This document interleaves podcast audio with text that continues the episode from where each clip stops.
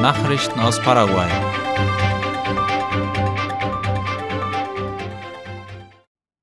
Der neue US-Botschafter in Paraguay ist ein Experte für Terrorismusbekämpfung.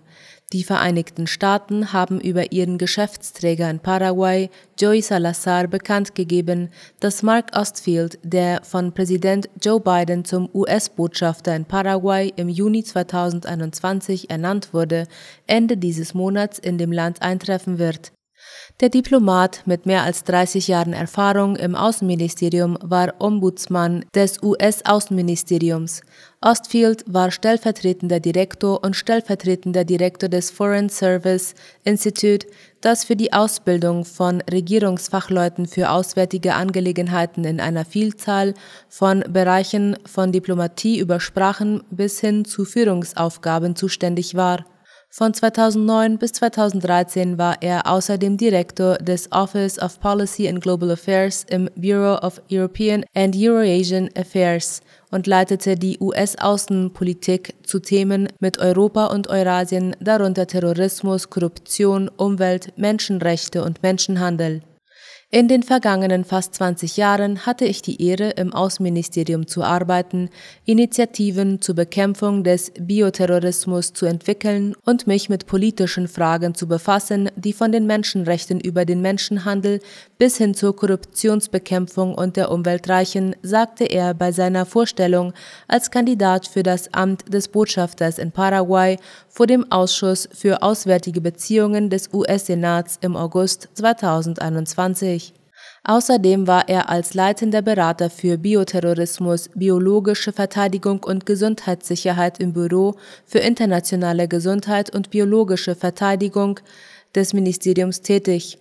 Er investierte 15 Jahre seines Lebens in die HIV-AIDS-Prävention und entwickelte globale Gesundheitskampagnen in Lateinamerika und auf der ganzen Welt.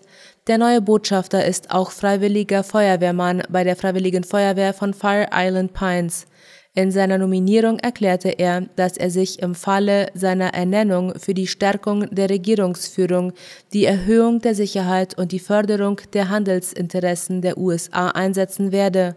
Paraguay habe sich als verlässlicher und vehementer Verfechter der Demokratie in der westlichen Hemisphäre erwiesen, indem es sich in multilateralen Foren konsequent für ein Ende der antidemokratischen Praktiken in Venezuela und Nicaragua eingesetzt und das Recht der kubanischen Bürger auf freie Meinungsäußerung und friedlichen Protest unterstützt habe die starke Unterstützung Paraguays für Taiwan ist ein weiterer Indikator für sein Engagement für die Demokratie. Er sagte jedoch, dass Paraguay wie alle Demokratien seine Herausforderungen hat, insbesondere die Notwendigkeit einer stärkeren Rechtsstaatlichkeit und demokratischen Regierungsführung. In diesem Zusammenhang wies er darauf hin, dass Paraguay im Korruptionswahrnehmungsindex 2020 von Transparency International auf Platz 137 von 180 Ländern und damit am unteren Ende Lateinamerikas rangiert um Wohlstand für alle seine Bürger zu schaffen und größere wirtschaftliche Möglichkeiten mit den Vereinigten Staaten zu fördern, muss Paraguay seine Bemühungen fortsetzen, um Korruption und Straflosigkeit auszumerzen, die Transparenz zu erhöhen und die Integrität der Justiz wiederherzustellen, argumentierte er in seinem Vortrag. Mark Ostfield erwähnte auch, dass er mit seinem Mann Michael verheiratet ist und mit ihm nach Paraguay kommen wird. Der Diplomat wird den Posten von Lee McCleany übernehmen, der die Botschaft 2020 verlassen hat und seitdem von Joey Salazar als Geschäftsträger abgelöst wurde. Attentäter des Anschlags von San Bernardino identifiziert. Vor einigen Tagen forderte die Polizei die Staatsanwaltschaft auf, die Freunde des ermordeten Marcos Rojas und einen jungen Mann festzunehmen, der verdächtigt wird, der Auftragskiller zu sein, der während eines Festes zwei Menschen getötet und fünf weitere verletzt hat. Kommissar Sergio Insfran erklärte, dass es sich bei dem jungen Mann vermutlich um den Schützen handelt, der die Schüsse während des Festivals abgegeben hat. Er gab an, dass er 18 Jahre alt ist und offenbar bereits eine ähnliche Vergangenheit im Grenzgebiet hat.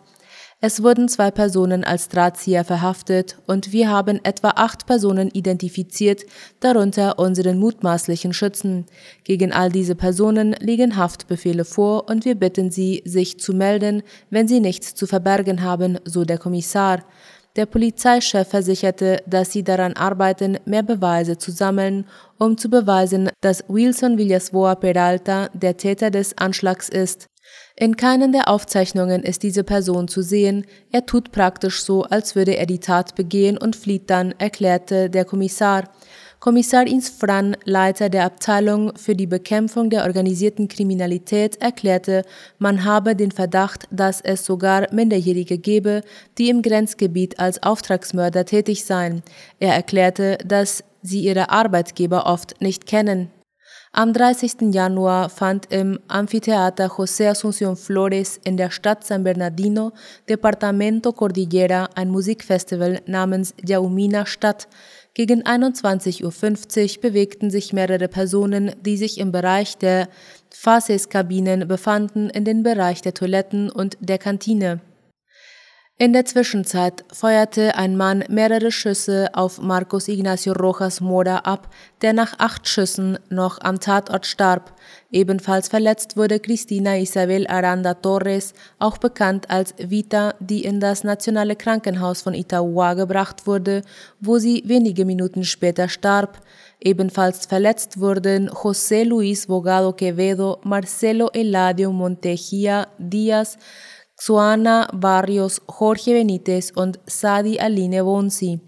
Nach den Schüssen soll der Attentäter über die Mauer in ein Waldstück gesprungen sein, wie mehrere Zeugen am Tatort berichteten. Der Aufenthaltsort des Mannes ist noch unbekannt. Nachrichten aus aller Welt.